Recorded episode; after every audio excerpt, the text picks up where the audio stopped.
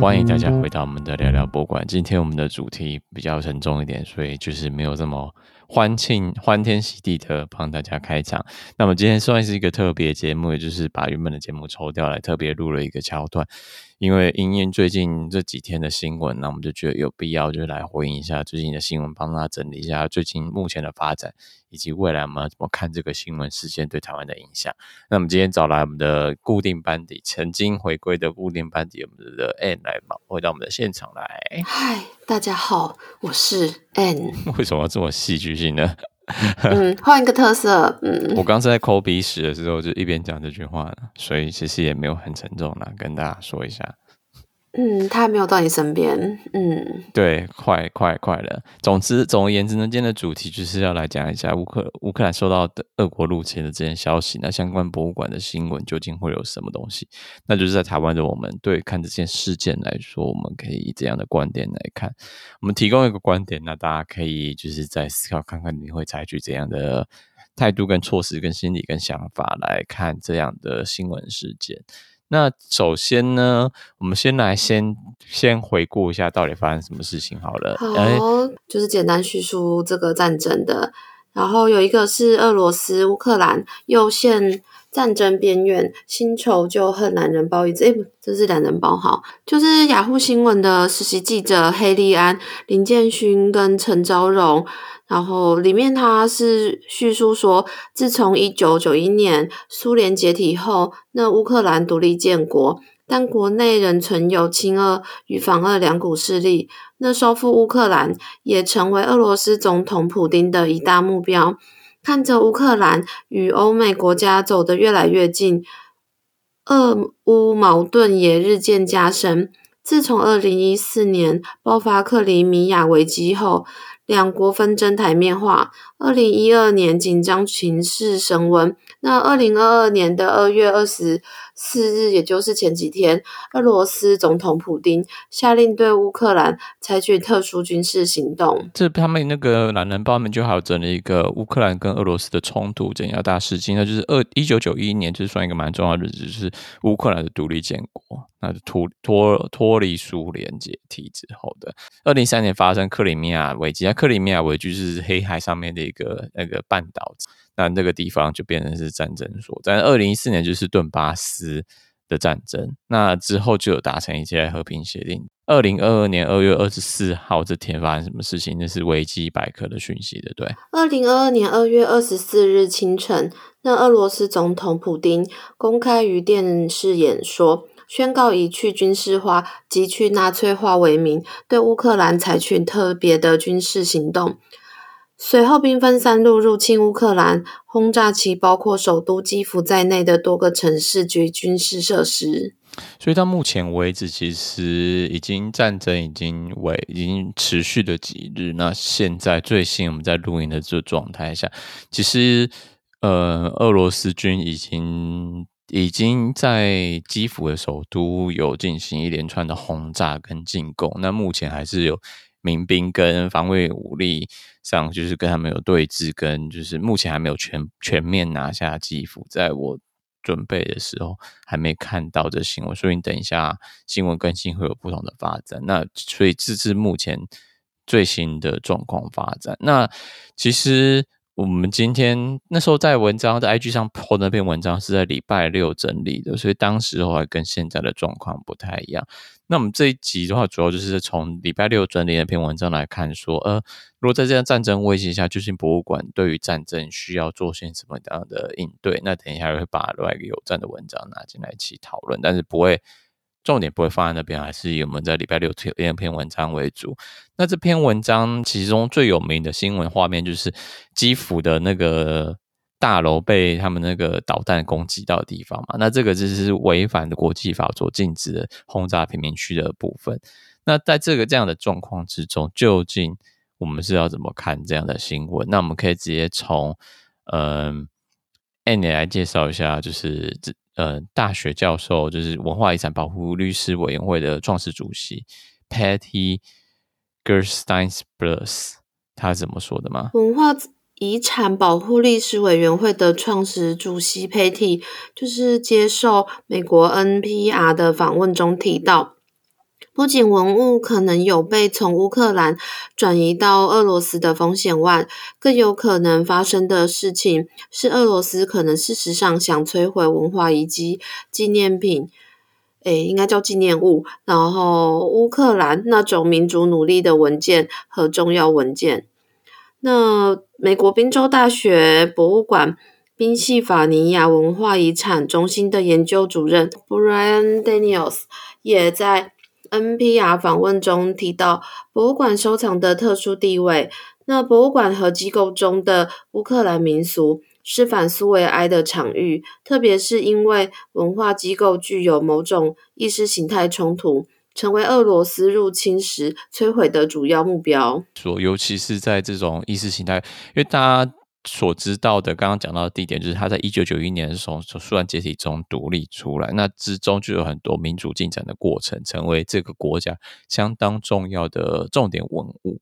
那这些重点物就象征乌克兰的独立。那同时之间，这样的一个收藏品的特质，也就变成说，今天俄罗斯入侵中的一个算眼中钉吗？嗯，因为他可能原本就已经记录了一些，就是他们都有冲突，或是呃一些意识形态的东西在展览，或是在文物上面。那把这些都消除了，以后也没有证据去证明为什么会导致今天这个状况。嗯嗯嗯，而且他在佩里里面讲到，就是说，大家普通在担心上面的，就是这些东西可能会被会被掠夺走，或是被搬移回俄罗斯，就是一些重要的文物、重要的古迹，或者他们重要的收藏，都会被搬回俄罗斯。但是更可怕的是，这些东西是被历史上抹除的状况下。就是变成说，这片历史就会成为一个空白历史，也没有文件证明这些东西。在这样的入侵行动之中，就是更岌岌可危，更值得受到保护。那所以下一段的文章就是讲到说，当这些飞弹攻击乌克兰的时候，就是身为一个博物馆员工，或者身为一个热爱博物馆的人，想要保护这些文物，但是在这个你的你自己的安全都不。不能被不能被确定的状况下，你会究竟该选择怎么做？那有各种不同的 SOP，其实，在博物馆都会有。那我们现在就来看到，为他们博物馆其实有哪些的 SOP？从国外借展的文物，目前国际博物馆争先恐后的收回租借到乌克兰的文物。那根据 ArtNet 报道上，周约有四十件物品离开乌克兰。但仍有三百多件留在首都基辅。可以想象，未来入侵全面爆发之际，国际文物会更难被运出乌克兰。安排乌克兰国家文物运输至国外的安排也相当难度。首先，国家博物馆藏品受法规限制，离境需政府许可。虽然在情势升温之际，博物馆就已经提出申请，但事情发生太快。导致国家博物馆的申请尚未收到批准，因此博物馆只能选择境内寻求地点掩护，例如基辅的乌克兰国家历史博物馆，在二月二十四日俄军入侵乌克兰当天，花了十二小时将藏品搬进仓库内。所以就变成说，战争究竟是战争爆发，因为你要知道事情就是一眼瞬间，什么事情就突然就发生了，这种东西也是大家没办法预期。如果可以预期，就不会发生战争了，对吧？就对啊，能够预期的东西就不是，嗯，就不是意外。因为他们花了十二个小时把东西放进仓库之中嘛，但是总有一种最好的方法，就是有一个妥善的时间做准备。不能人家说哦，开打之后马上就马上就战败嘛。假如说一开始战打仗之后马上就战败，那其实也不用准备啦。那就 乌克兰的文物就是直接在馆内，也来不及准备，也来不及搬，就就就人家就进来了，就被接收了。是没错。然后这时候我就想到说，要博物馆能有足够时间来安排文物的保存，其实最重要的就是目前大家都知道，乌克兰人他们其实是非常的主动，或者是。要要抵抗俄罗斯的入侵了，那这边就想到认知战的这个词汇。你之前有听过认知战这个词汇吧？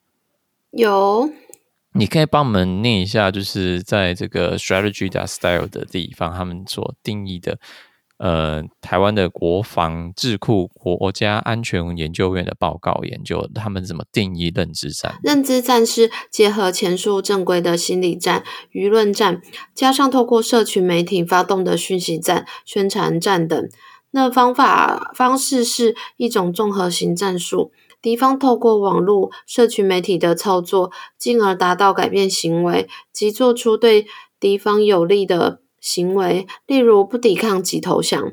所谓的认知战，是意图夺取一般民众对于资讯的认知，还有对事件的诠释的话语权，也就是一般俗称的带风向。乌克兰人不打先投降。那这样以这样的逻辑来说，刚刚的前面讲到前面，它就是说文化机构处于某种意识形态冲突的地点嘛。那所以这些东西，不管是被掠夺，更有可能是被摧毁的风险。那以不打先投降，以这样的逻辑来说，那博物馆就是这时候就是乌克兰博物馆的末日嘛。就是假如他们受到认知战的操弄，所有人就想说就武器都丢掉，说好，那俄罗斯你就进来吧。那就是会变成很危险的部分，所以目前来说，就是看起来乌克兰好像就是对俄国的认知战的攻击，俄国网军的就是的攻击好像没有到，还好没有到这么成功，应该可以这样说吧？嗯嗯，假如说他们都被带风向了，就想说啊，反正你俄国入侵，就乌克兰一定会被灭亡啊，被秒杀之类的，为什么要这样做？为什么会赢吗？美国会来救我们吗？这好像听起来又好像有点耳熟呢。对啊，对，但是这种东西就是，如果是被认知战打打打败，那就是别人也来不及救你了，那就直接文物 game over。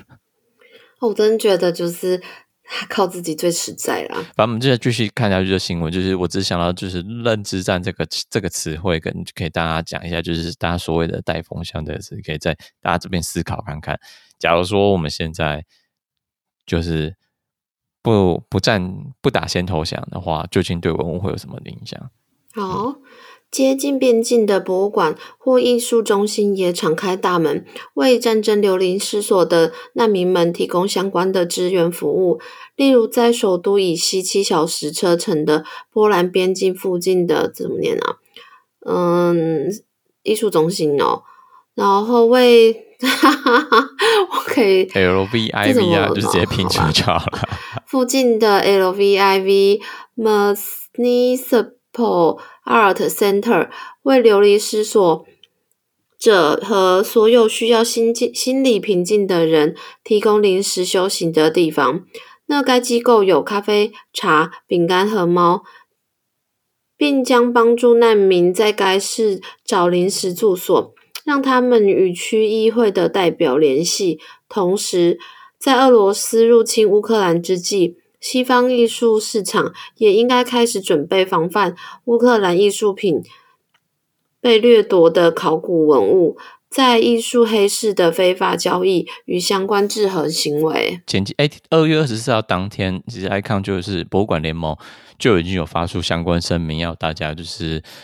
防范就是未来的市场非非法交易这个事情，然后还有抵制的相关行为，其实已经有做出一个宣言了。各各家博物馆其实有做各种不同的宣示跟行为。那我们这边先不谈，我这边只想轻松一下来讲说，该机构准备就是刚刚那乌克兰的机构准备咖啡、茶跟饼干与猫。然后这边想提供一下就是冷知识，因为我想说哦，有猫可以抗压，大家都知道。那究竟有没有很多？我猜想，一个是很多研究都已经有在做过，就是猫对会降降低压力的这件事情。那我就想说，哦，那找看看宠物治疗的这个这这这相关的论文，看有没有找到一些相关的资讯。那就找到一篇蛮有趣的，它是二零一八年十月在《压力健康》期刊里面所刊登的文章。叫做宠物治疗在心理健康的影响。曾接触宠物治疗可以减少生理和主观的压力和焦虑的水平，是研究宠物治疗作为一种减少生理压力水平、血压和心率和主观压力的功效。呃，所以这边他就是要看说，在生理上的反应跟心理上的反应嘛。一个生理上面是讲说血压跟心率，就是你的心跳的快速。那另外一个是你主观用自我报告检查表之后反映出来的压力。所以，因为毕竟等一下也不知道你的压力到底是什么，所以一定要透过泌尿分析工具来显示说你的心中的压力是到底是高还是多少，一到十啊，你你觉得现在压力是多少？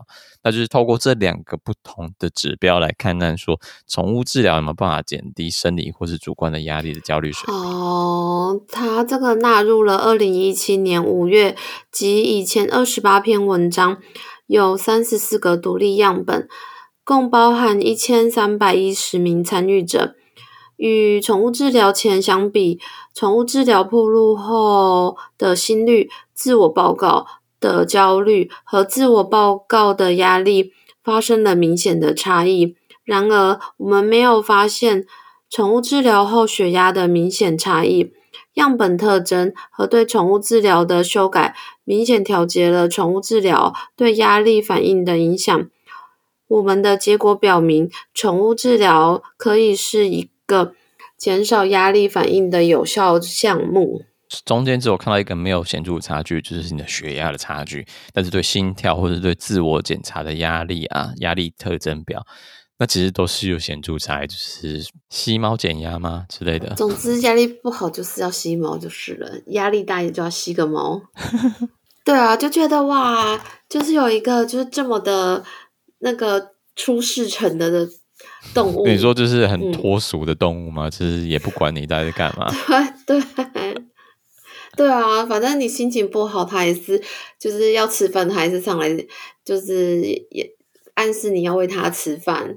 嗯，就我觉得是可以转换一下心情啦。也是啊，那所以总之来讲，就是在这个压力之际，嗯、其实大家也可以考虑看看，嗯，宠物治疗或是寻求相关协助，来在这个困难时间度过这个事。对对对，看个猫猫就是翻翻身，然后就跌落跌落那个餐桌上的影片，也是蛮舒压的，蛮疗愈的。嗯，对。那么最后一个部分想要讲到说，文章里面就是有跟大家提到说，除了在世界上的各个艺术机构跟大家说取消。或是重新检视自己跟俄罗斯的文化交流这一块外，也可以透过捐款或者捐赠物资来给人道救援的团体来当做他们做前线的医疗物资或是难民的安置。那文章没有提到三个不同的西方的呃人道救援组织，那这三个是 Libereco 跟 Caritas。然后另外一个是 United Help Ukraine，这三个组织大家都可以捐款，帮助这些人道救援组织在后续不止不只是现在的这个状态下，就是紧急状况下所需要的物资。这个行动是很长远的，包括后来未来怎么重新安置他们回到乌克兰境内，安排他们怎么在这个困难转换期间可以安安顿下来，这些其实都是人道救援组织需要大家一起支援的地方。那大家可以透过。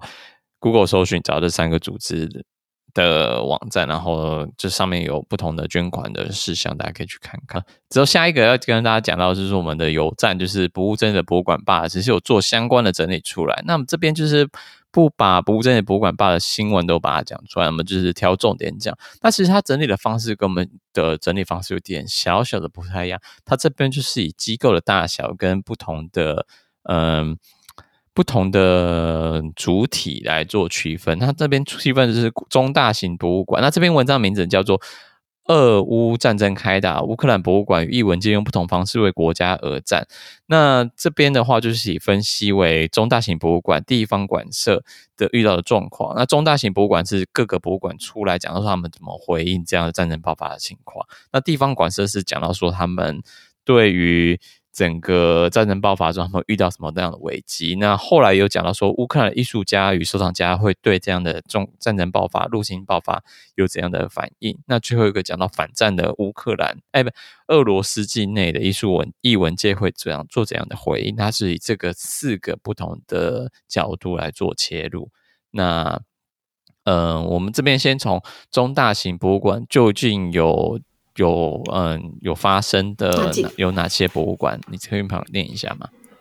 好，那他在这篇文章中介绍有几个中大型的博物馆，那有兵工厂国家艺术与文化博物馆，然后自由博物馆、乌克兰国家历史博物馆、敖德萨艺术博物馆哈尔科夫摄影学院博物馆。嗯，所以这些都是算是在乌克兰境内算中大型的博物馆，他们就讲一些话。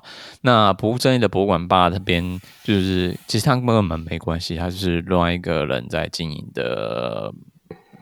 社群媒体，那他就把这些他们受到访问的讲的话，就是把它做引文出来，那大家去看一下这些各大型、中大型博物馆他们讲了什么话。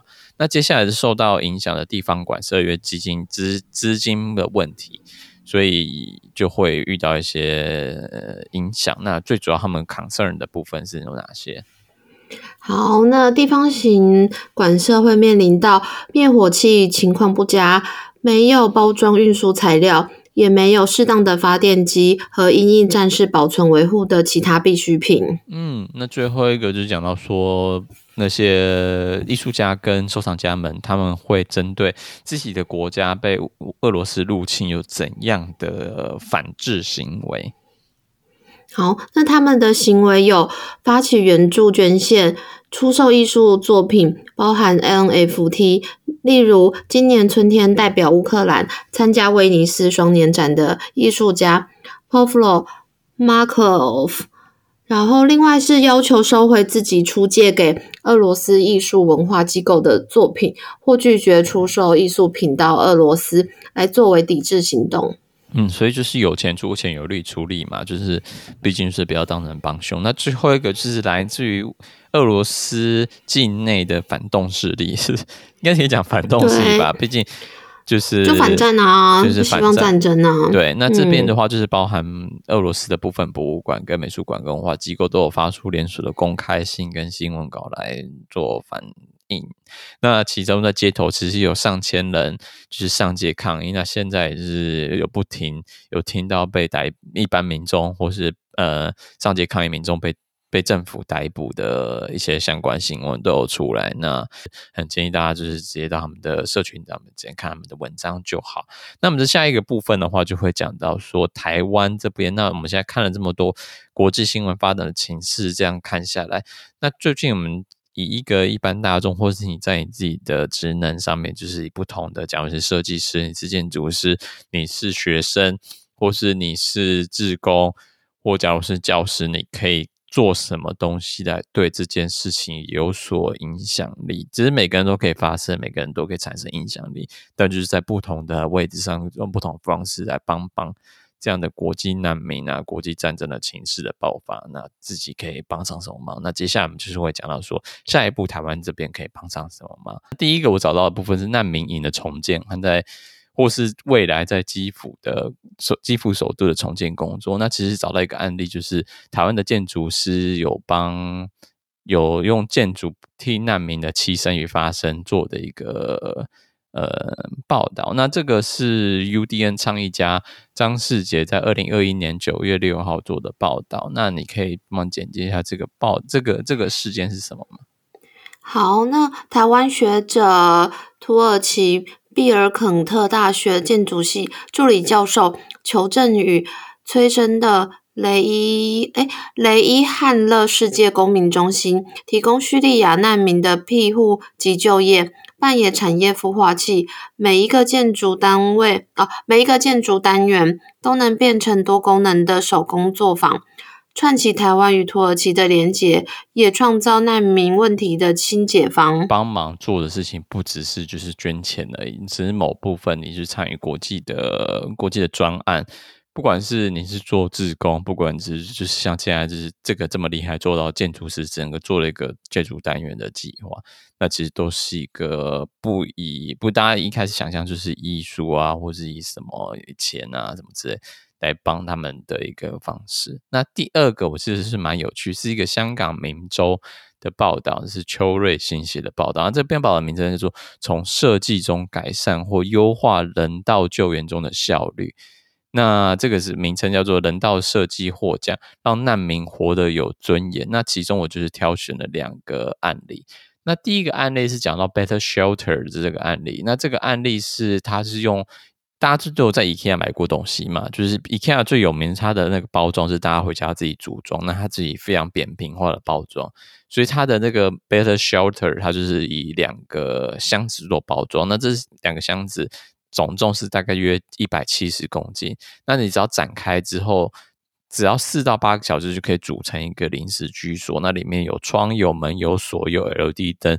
那整个整个作为临时居所的十七点五平方公里的空间，可以提供五个人居住。在这个 Better Shelter 的计划里面，到光光是二零一五年就有一万个 Better Shelter 到各个世界的各处到人道救援。那其实是算一个设计的目标，就是我们未来在做一些计划或者设计，可以默默想，可以想想说，在这个样的漫长的人道危机之中，我们到底可以透过怎样的设计来帮助这样的嗯、呃、国际事件，或者是未来。会发生在世界各地上的不同的人道危机。就以博物馆的角度来说，展览作为一个社会介入，论博物馆与当代典藏与公共史学，在巴勒学人类学王书立中研究院民俗民族学研究所助研究员。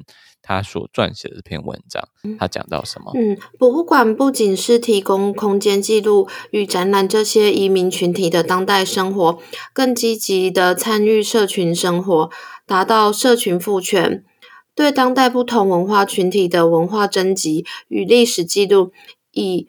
已然构成当代收藏的特色之一。它里面有提的一个案例是讲到说制制造历史的这个计划 Making History。那这个计划是邀请了两百人捐献每五件声五件物件，那里面可能是物品啊、影像啊、声音或诗或是写作啊之类的。那提供博物馆策展外的人有机会，就是提供不同于专家人的策展，那反映说当代对这个议题的思考。那其实某种程度上，如果每个人都有 IG 账号，每个人都有社群账号，那这个就是一个不同的发声管道，或者主动去参与各种不同的讨论。当代典藏跟公史学，就是其实这些东西是呈现一个整个当代社会的整个样貌。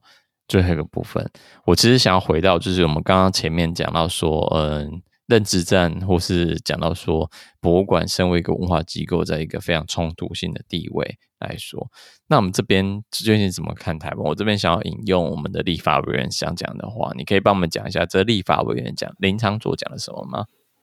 好，立法委员林昶佐在脸书的贴文：台湾与国际社会一起关切，才一起关切且支持受侵略的乌克兰。同时，更要强化自身的国防战力，团结国民自主防卫的决心与能力，才能抵御极权国家的侵略野心，保障台湾人民的生命财产安全及自由民主的生活方式。大家不知道我们在听《纽约时报》的那篇那个 The Daily 的 Podcast，那上礼拜我有听啊，只是中间过程中是非常感慨。那其中就有访问到一个一个一个老爸，他是讲说。他从来不知道自己有一天在早上醒来的那个十分钟内，他必须要决定说他必须要离开这国家，还是就是要留在这边继续奋战下去。最现实的部分嘛，假如说我们连十分钟都没有，那你也就是没有决定的人。对，没错。不是说就是要要要军备，就是竞争到一些可以就是跟对对方抵抗的那个那个能力是不可能，是不切实际的。但有没有办法帮我们买到那个珍贵的十分钟，跟家人告别？就是，嗯、就我觉得这是蛮重要的一件事情呢、啊。就是，假如说你连选择都没有，啊、那就是被人家选择。嗯，你看现在新闻里面还是有讲到说，究竟美国、日本等其他国家会不会来帮助台湾？但最重要还是就是我们有没有办法等到人家来救我们？究竟？还是必须自己要有一些装备，或是其他的东西来做，在等待吧，或是就是最简单让自己下决定的时间点。但是很重要，对，觉得这真的就是每个人都不这件事情，就是跟每个人就是有关的。啊，因为昨天有一些外国朋友说：“哎、嗯、那那个乌克兰这样，那你看台湾怎样？”我就说我没有正面回答说那个什么正面局势怎样怎样怎样，可不可能美国回来救？我只是跟他回答说。我不知道我的家人会想要留下，还是继续继续一起跟台湾奋战下去。那就就以什么现在的军事状况究竟我们有没有那个机会做决定？对啊，我觉得这才是重要吧。嗯，大家都想要有选择嘛，没有选择就是别人帮你选择，那你就是别别人中说什么就做什么的状况。嗯，对，所以。我觉得大家也可以自己练习一下。我觉得这种东西是身为台湾的每个人都是必须要想的一件事情，就是在那个问题，像假如是现在跟乌克兰发生同样的事情、类似的事情，不能说同样的事情，类似的事情，在那个当下，在那醒来那个十分钟内，你会做什么决定？嗯，还是说你你身边的所有人，你们都有达成某样的共识吗？你究竟会对你的个人生活，你会在这个状况下，你会做，你会选择什么？嗯，就是留下不下留下来，然后留下来你可以做什么，或是你离开了，选择不留下来，你可以做什么？对，或者你离开，你要去哪里？嗯，对啊，如果你。什么多的地方都不去，那你要做什么？就是先不要管说其他人要做什么，是别人说你要做什么，只是以这样的想法来想的话，嗯、其实就会变得很残酷。老实说，我觉得这种东西是你当时开始想这个时候就会想要逃避的问题。对啊，我觉得就是真的就是逃避很久，可是现在真的眼睁睁的就是看到战争就在我们这个时代发生。嗯。嗯，所以我觉得还是有必要，就是在今天这个节目上，因为透过这样的，就是把我在上礼拜听到这些 podcast，他们就是对我来说影响有点震撼到我自己心里面，就是边听边哭，这这个这个感想，透过这一集，透过这个新闻来跟大家分享看看，就是好像可以透过这样机会，跟我来来思考一下自己会怎么决定，毕竟那种。